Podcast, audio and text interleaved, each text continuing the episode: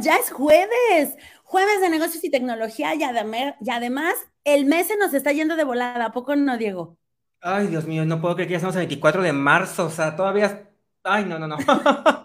Qué rápido. Esto se ido volando, ya estamos de nuevo aquí contigo y hoy tenemos un tema bien interesante, justamente hablando de negocios, emprendimiento y que ya se nos va el primer tercio del año, ¿eh? Entonces eso creo que también es... trimestre. Qué rápido.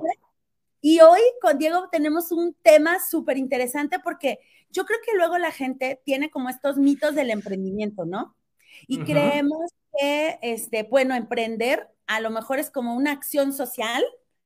Y si hay emprendimientos sociales, ¿no? Ajá, Pero también hay quien cree que emprender solo es por hacer negocio y finalmente un poquito de uno y del otro, pero hoy me va a encantar, mi querido Diego, bienvenido nuevamente a Moni Ortega al aire, que nos ayudes a como desenmarañar las ideas escondidas del emprendimiento.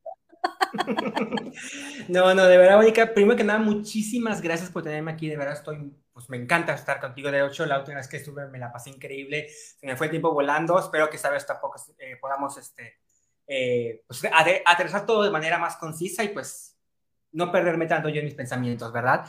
Pero sí, efectivamente, el tema... ¿Cómo? ¿Perdón? No, te digo que nombre, que todo ah, fluye. no, efectivamente, como tú, como tú mencionas, este, es, existe este concepto llamado emprendimiento social, ¿sí?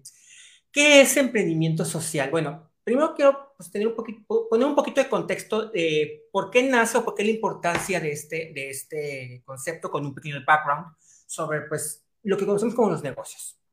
Históricamente, este, creo que lo mencionamos, lo mencionamos la, la, la, reunión pasada, pues te comentaba que había empresarios, pues, perfiles unos buenos y otros no tan buenos, ¿me explico?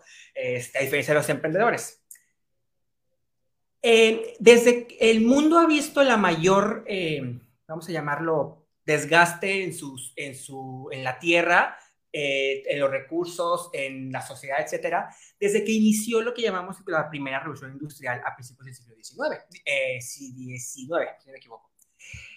Es aquí cuando el capitalismo comenzó a, a, ganar, a ganar terreno, a ganar fortaleza a nivel mundial, y pasaron los años y las décadas y comenzó a nacer un, una nueva, un nuevo tipo de, de clase social, los burgueses. ¿sí? Lo, que llamamos, lo que en esa época se llamaban los nuevos ricos o sea, los que no tenían su fortuna por la herencia de su familia, o sea, que es gente que se hizo rica en ese momento, ¿sí? Este, entre estos eh, personajes se encuentra, pues, uno de los más famosos que es Rockefeller, que es considerado el, el hombre más rico de la historia eh, americana, eh, que pues, para los que no lo conocen, Rockefeller creó el imperio de petróleo y este, energía más grande que ha existido. O sea, su, su, empresa fue tan poderosa y tan grande que el Congreso tuvo que ordenarle que la vendiera. O sea, así, a, ese nivel. De a ese nivel de poder. que el propio gobierno de Estados Unidos, ¿no? O sea, para que te estén obligando, o sea, de hecho, pues él fue, que por culpa de él y de Bill Gates, eh, casi 100 años después, es que se crea la ley antimonopolios. ¿Me explico? Porque pues es gente que acumuló muchísimo poder, ¿sí? Y esto justamente nos lleva a un término que este, pues, se, ha satanizado, se ha satanizado muchísimo últimamente, en los últimos años, por cuestiones políticas, sociales, que la, y que la verdad, la verdad, no es tan mal, no están en el incorrecto, que es justamente esta eh, satanización de, un capitalismo desmedido, ¿sí? Donde el único interés es generar ganancia, a toda costa a costa de la sociedad, a costa del gobierno, a costa del, pueblo, a costa de esto. O sea, eso es lo que para mí, a mi parecer, eso es un mal empresario, un empresario malo, porque es generar eh, ganancia a costa de alguien y no se trata de eso. Una empresa, recordemos, es una sociedad que fue creada para servirle a la sociedad. ¿Cómo le sirve a la sociedad? A través de la solución de un problema, a través de la venta, de la creación de un producto, de un servicio, etcétera. Pero a final de cuentas, lo que las empresas buscan es vender su solución al pueblo, a la gente, allá afuera. Por eso decimos que una empresa es una sociedad que le sirve a la sociedad. ¿Qué pasa cuando estas empresas pues no les sirven a la sociedad y lo hacen a costa de la sociedad? Pues bueno, comienza justamente este, este concepto que vemos como capitalismo desmedido. ¿Sí? Como una contraoferta, una, tratar de contrarrestar este término. Desde los años 80, si no me equivoco, eh, más o menos, comienza a popularizarse este término de emprendimiento social. Y vuelvo, a lo mismo, el concepto de las, este, del background, de por ejemplo lo que eran las fundaciones, de lo que eran las este, beneficencias y todo esto, que eran organizaciones que pues muchas empresas o muchos ricos creaban para poder este, evadir impuestos, pero pues bueno, es un beneficio, ¿verdad? Pero sí, o sea, pero perdían realmente el objetivo como tal de este tipo de organizaciones. Y el principal problema que enfrentaban estas eh, organizaciones es que cuando perdían a su principal benefactor, que sea el empresario que sea o sea la casa que sea, estas organizaciones se encontraron en un aprietos, o sea, muy fuerte, porque su única fuente de ingreso, tristemente, era las donaciones. O sea, la buena fe de una persona ajena a la organización, o imagínate que pues la persona se muere y ya, ni modo. Hay casos, ¿no? O sea, de donde a lo mejor el, el abuelo o el papá eran parte de alguna fundación o alguna institución de beneficencia y cuando viene esta transición familiar, en el corporativo, en la administración de, las empresas, la nueva generación no compagina con el proyecto y decide dar su apoyo.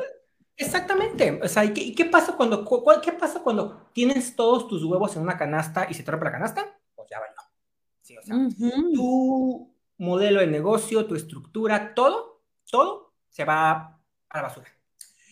Es por eso que comienza este a popularizarse este concepto de emprendimiento social. ¿A qué viene esto o qué, presenta este proyecto? Bueno, en pocas palabras, lo que busca es convertir a estas organizaciones sin fines de lucro, dígase estas eh, eh, pues, beneficencias, fundaciones, todo, en empresas. En empresas que justamente como lo es una empresa normal, generen ganancias, generen, su eh, generen lo necesario para sostenerse, ¿sí? Aquí la clave es sin fines de lucro. ¿Por qué sin fines de lucro? Porque no pueden declarar ganancias. Eso los convierte en una empresa ya hecha, pero pues aquí, lo que aquí justamente lo que buscan es poder generar lo suficiente para su propia... Este... Autosostenimiento. Ándale, exactamente. Este concepto, pues realmente la gente dijo, ok, tenemos la sociedad, tenemos un problema social, tenemos pobreza, falta de educación. Digo, si no, si, si, si quieren elegir un problema, la, la, ONU nos presentó 17 urgentes. O sea, los 17 este, de la ODS son más que urgentes. Prioridad del mundo, ¿no? O sea, ah, sí. No, yo la verdad, me pregunta, mi, me pregunta mi mamá, ¿por qué no tienes hijos, Diego? Ay, mamá, pregúntale a la ONU. en la lista de la ONU, mamá, y yo creo que 10 generaciones más van a decir. Sí, no. La misma decisión. No, no, ¿para qué? O sea, no, pero bueno, este, pero sí, justamente tomamos algún problema social que, nos, se presenta, digo, que no saben cuál elegir, es la ONU 17, y tomamos modelos, ejemplos, estructuras de lo que es una empresa o un emprendimiento tradicional. ¿Me explico? O sea, así como estamos diseñando este, nuestro emprendimiento, modelo Canvas, este, modelo de negocio, este, FODA, todo eso, así debemos también enfocarlo en nuestra organización, en nuestros fines de lucro. Oye, Diego, pero es que, es que yo soy anticapitalismo y yo soy anti esto y que no, este, no, soy, no, no quiero vivir de ese sistema corrupto. Ok, sí, lo entiendo. Yo tampoco quiero vivir de ese sistema, pero tristemente el capitalismo, el emprendimiento, la generación de empresas no es el mejor modelo de negocio que existe tristemente es el, es el mejor modelo que tenemos al alcance. Y si queremos que nuestros proyectos, nuestros emprendimientos, nuestras causas sean, y aquí es la palabra sustentable, o sea, ¿qué quiere decir sustentable en pocas palabras? Que a futuro funcione, que a futuro siga jalando, ¿me explico? No podemos tener estos emprendimientos o no podemos tener estos proyectos, estos, estas causas, si se les corta su única fuente de ingreso. Si de alguna manera u otra perdemos completamente este, este, mm, este flujo de efectivo, este flujo de que nos, que nos sigue manteniendo pues a flote, ¿Qué va a pasar con tu causa? ¿Qué va a pasar con tu organización? ¿Qué va a pasar con, pues, a toda la gente que está beneficiando tu organización, tu, tu beneficencia? Va a dejar de recibir ayuda. ¿Por qué? Porque el proyecto dejó de ser sostenible. ¿sí? Este, existen muchos casos realmente de emprendimientos que, eh, sin que te des cuenta, es, son, son emprendimientos sociales, porque están atacando una causa social muy necesitada a través de una empresa, a través de la venta de un producto, un servicio o un modelo de negocio que les va generando de manera redituable, ¿sí? Hay un caso que es muy poco sonado, la verdad, y no entiendo por qué no es más sonado, no, no sé por qué no es más sonado, aquí en México. No voy a decir el nombre, no voy a decir el nombre, pero hay una mantequilla, este, una mantequilla que es verde, esto lo puedo decir, su, A una marca de mantequilla que su etiqueta es verde, ¿no? Exactamente, es verde la etiqueta, ¿sí? El empaque es verde. Exactamente, el empaque es verde, esto es lo que voy a decir. Yo la verdad no conocía este, este proyecto hasta hace unos años que me puse a estudiar este emprendimiento social. Y es increíble porque los fundadores de esta, de esta, de esta empresa, este, los señores, un matrimonio, este, que vivieron a principios de 1900, del siglo pasado, eh, pues crearon la empresa, la echaron a andar y toda la cosa. Y los señores nunca tuvieron hijos. Nunca tuvieron, o sea, no, fue un matrimonio sin hijos. Por lo tanto, decidieron ellos, con su dinero, su fortuna, comenzar a becar a, a, niños de escasos recursos de, de la región, del de, de la ciudad en donde vivían, ¿sí? Y así cada año este, becaban a cierta cantidad de niños en secundaria, en primaria y en secundaria, que podían estudiar, este, continuar con sus estudios. Este, el matrimonio muere, bueno, el primero muere el señor, y la señora se dedica en sus últimos años a crear una fundación, una estructura social que sea a la par de la empresa, eso ya la empresa hecha y derecha constituida, pues tiene ya su propio gobierno corporativo, ya, ahora sí ya jala sola, o sea, la empresa ya jala sola. Ya este, está, está jalando ahí. Y la señora se encarga, se asegura que este, la empresa, eh, o sea, la venta de la mantequilla, siga financiando de alguna manera u otra la fundación.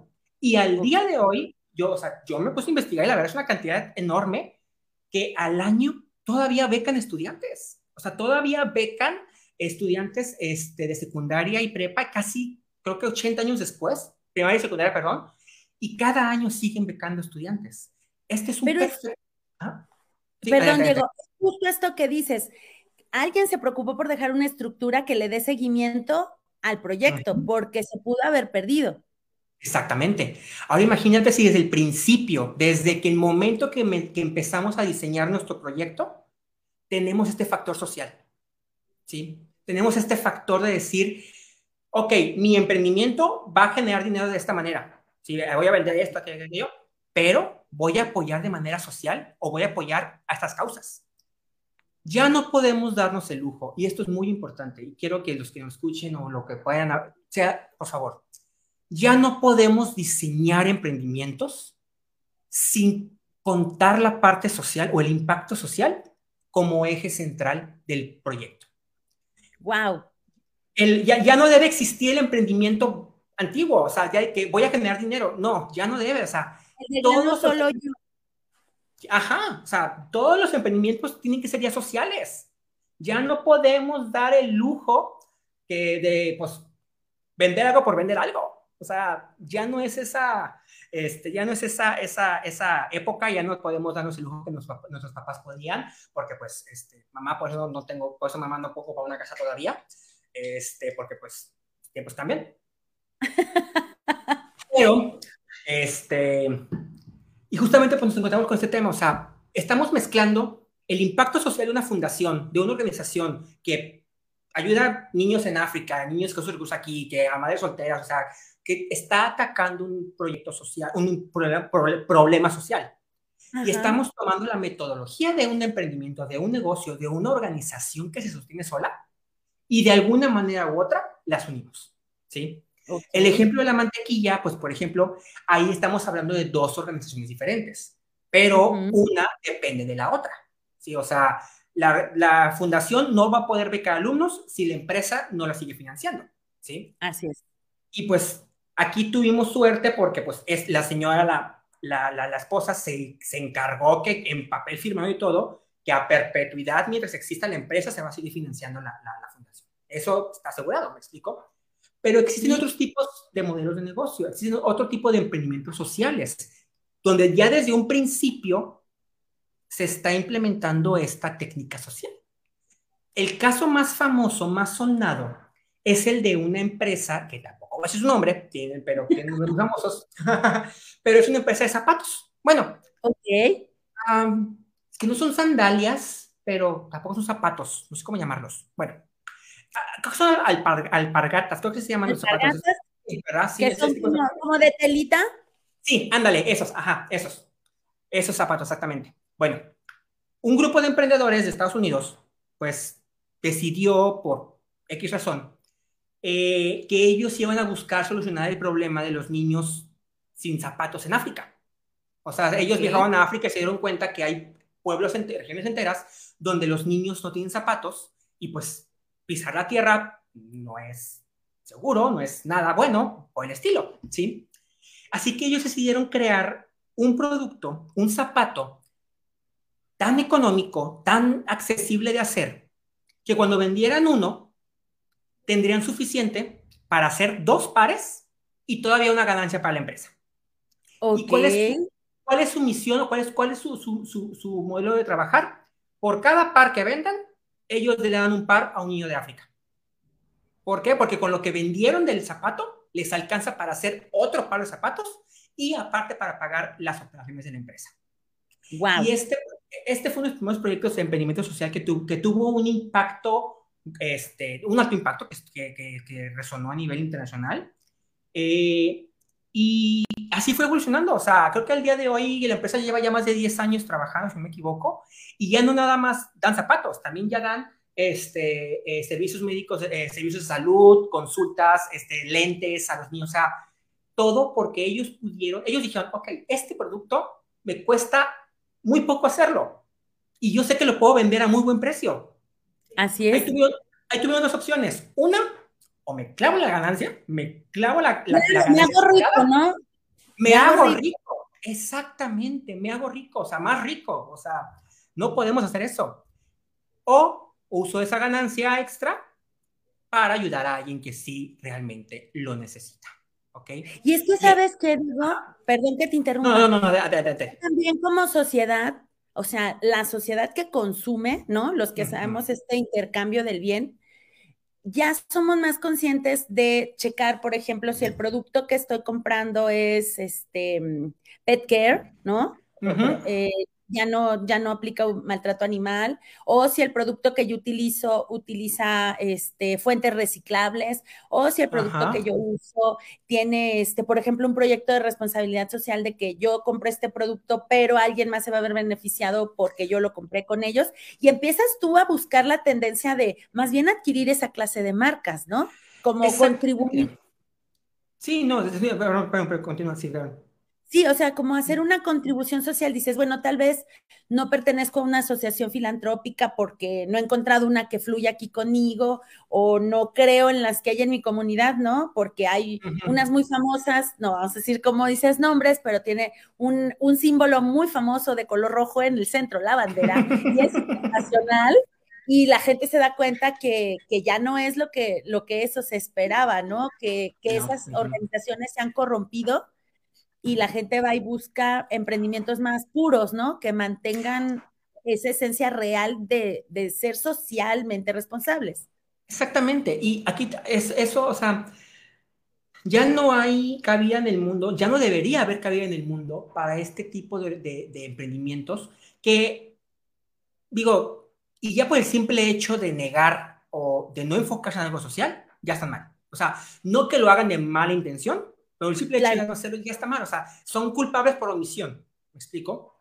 Y, es y por otro lado, también tenemos que tener ya estas organizaciones, a los que se dedican a este tipo de activismo o de filantropía o de eh, voluntariado a, a, trabajar estas asociaciones, tienen que comenzar a tomar en cuenta y tienen que tener esta mente de emprendedor. O sea, no es, ya las, em, ya las eh, ya estas organizaciones no pueden sostenerse en un solo ingreso que es la donación, o sea, por la buena fe de otra persona. Tiene que haber maneras de poder sostener este proyecto, este negocio, eh, sin tener que depender de la buena fe de la gente. O sea, tienes que ofrecer un producto y un servicio, ¿me explico? Claro. Y, o sea, los emprendedores tienen que convertirse en activistas sociales y los activistas sociales tienen que convertirse en emprendedores. Punto. No hay de otra. O sea, estamos entrando en una época donde la ambición eh, corporativa este, o eh, monetaria nos está atacando de una manera como nunca antes. O sea, eh, tristemente en el modelo que vivimos ya no es capitalismo, ya se le llama capitalismo descabezado, y wow. capitalismo. Porque es un modelo completamente inestable e injusto. Mm. En el modelo del capitalismo original, de ninguna manera, el 1% de arriba se puede volver el doble de rico cuando los de abajo se vuelven más pobres. No es lógico en un sistema tradicional, en un sistema capitalista real. Esto lo que estamos viviendo es un capitalismo descabezado. O sea, donde tenemos a personas como Elon Musk, como Jeff, como Jeff Bezos, que al día ganan y pierden millones y millones de dólares, este, y es como si lo que les hace lo que le viento a Juárez, cuando tenemos un sinfín de problemas que pues realmente este, en nuestro mundo están ni tan solucionarse. ¿Me explico? Tenemos que comenzar, y no quiero iniciar una revolución, por favor, no quiero que me vayan a, a, culpar después de esto, pero tenemos, que comenzar a tumbar esto. No, tenemos que comenzar a tumbar, tenemos que comenzar a trabajar o a dejar de voltear a ver a, estos, a estas personas, estos este, empresarios como héroes y comenzar a verlo como lo que son, personas que tienen la capacidad de hacer todo y no lo hacen. ¿sí? Y nosotros como emprendedores y como activistas sociales y como luchadores y como miembros de la sociedad, porque vamos a decir la verdad, o sea, aunque a lo mejor yo no, yo no estoy considerado pobre por mi sistema, por mi, por mi ingreso económico, pero pues que no, la pobreza me afecta a mí de una manera, ¿ok? Claro. El hambre me afecta de una manera, o sea, los problemas sociales nos afectan a todos que no lo vivamos directamente no quiere decir que no nos afecte. O sea, somos un solo mundo, somos una sola sociedad. O sea, lo que le pase a China, lo que le pase a Rusia, lo que le pase a Ucrania, nos va a pasar al resto del mundo. Así es.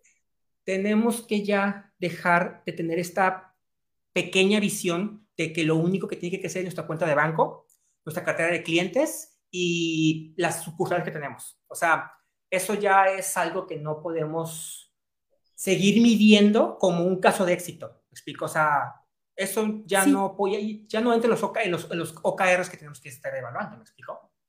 Sí. Y es que, ¿sabes una cosa? Creo que en la medida en que tengamos una visión más globalizada y entendamos esto que se denomina también como un efecto mariposa, o sea, que tal vez el aleteo de una mariposa de este lado está generando un huracán en el otro del mundo, igual, a lo mejor tú dices, bueno, mi, empresa es pequeñito, mi emprendimiento va comenzando, sin embargo, desde sus inicios ya tiene un corazón social en donde considera tal vez trabajar con reciclar algo que ocupes en tu operación. Claro. ¿No? O ser un centro que recibe, por ejemplo, eh, donativos de tal cosa para tú luego volverte ese medio de comunicación con quien lo necesita y ya estás contribuyendo de alguna manera, o sea, tampoco te están diciendo, tampoco la propuesta es, tienes que quitarte el pan de la boca para darse lo que no tiene que comer, o sea, tampoco se trata de un victimismo social, ¿no? No, exactamente, o sea, y, el hecho de que tus ganancias se reduzcan no significa que vas a dejar de tener ganancias, o sea, hay que vivir, o sea, por ejemplo, vuelvo a la empresa de, que, de los zapatos, o sea, ellos tenían dos opciones y créeme, las dos eran, son completamente igual de, de legales, de a lo mejor moralmente no bien vistas igual, pero viables las dos. ¿qué hago con este dinero extra? ¿Me lo quedo yo para mi riqueza personal o lo uso para algo más, para, para un bien, para, un, para una causa social? ¿sí? Ellos tomaron esa decisión, la empresa no se fue a la quiebra, la empresa es más, ha crecido, es más, decirte cuánto, cuánto creció la empresa. No lo voy a decir, no me voy a dejar cuánto ha crecido el último año. Este, o sea, ya lleva más de 10 años de empresa, siguen trabajando. Fíjate, el año pasado generaron 400 millones de dólares de ganancia.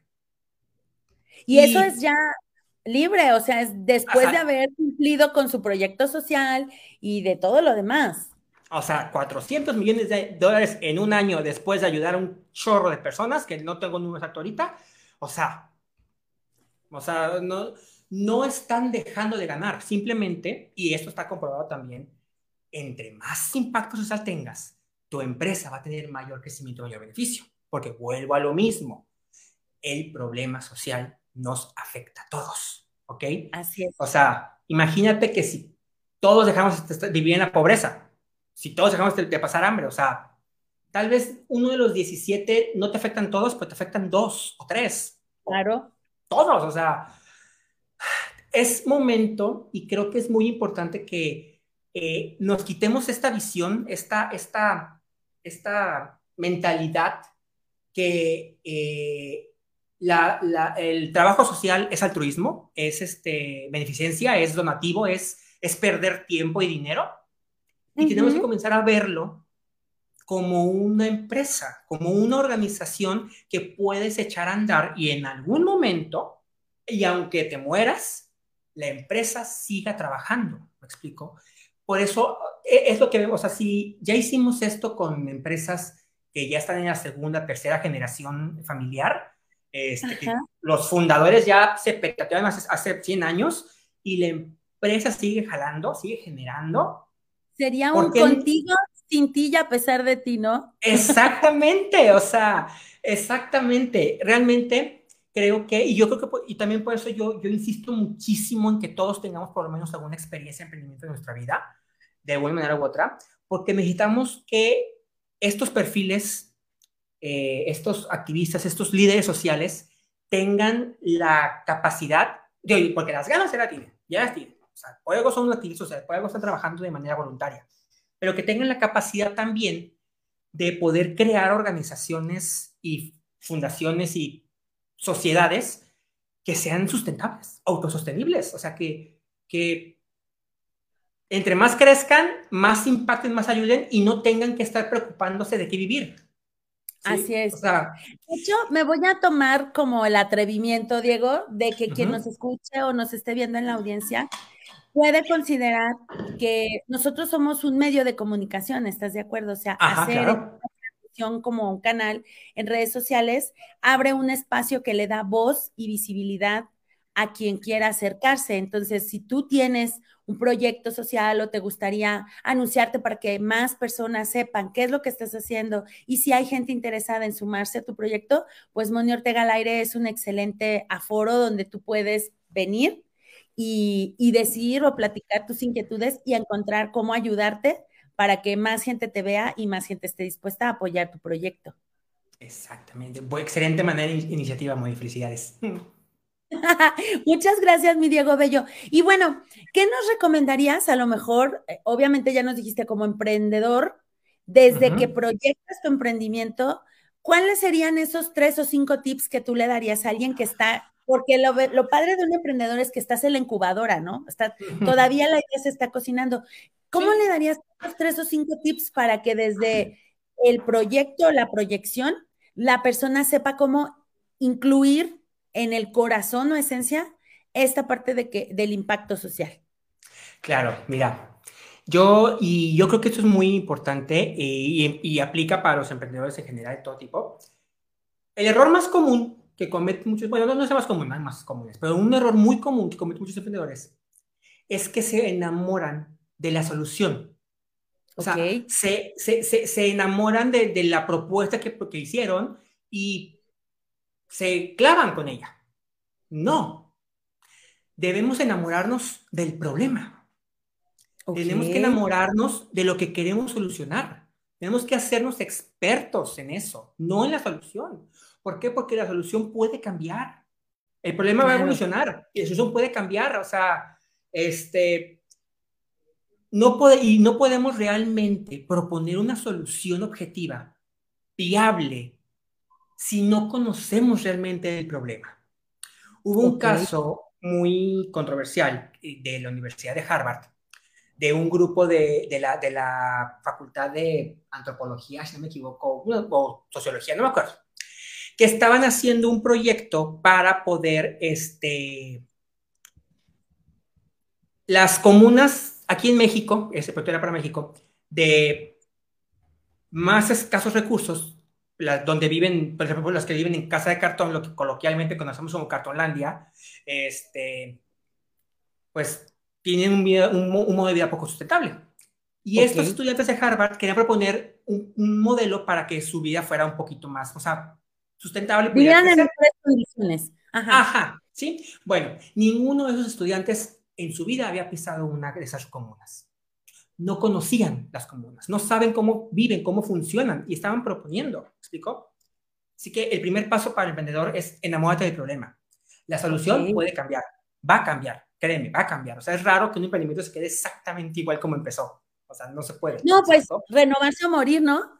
Exactamente, o sea, te vas puliendo y vas sacando y todo, pero tienen que enamorarse del problema, tienen que hacerse expertos en este problema, o sea, porque el problema va a seguir ahí, o sea, me encantaría decir que es positivo y que se va a resolver en dos años o en una generación, pero no es cierto, ¿sí? El problema va a seguir ahí, así que emprendedores, enamórense del problema. ¿Cuál? Hay 17, ya les dije, ¿sí? O sea, ahí la ONU nos dio 17. Sí, exactamente, ¿qué, más gusta? Muchísimas gracias, como siempre. Mira, el tiempo se nos va volando. ¡Ah, qué rápido! En la reflexión, justo en la reflexión, porque muy seguramente muchas de las personas que nos ven y a quien les va a llegar este programa, ya sea a través de nuestras redes sociales, de Moni Ortega al aire o a través de las tuyas, este, que, que entremos en esta conciencia de cómo podría yo contribuir a la sociedad en la que vivo, no porque tal vez yo esté viviendo en el problema, sino porque como parte de ella, creo que es eso habla bien de mí como ciudadano de este mundo, ¿no? ¿Cómo dejo mejor el lugar al que yo llegué para los que vienen detrás? ¿Cómo dejo yo el lugar? Ay, Dios mío.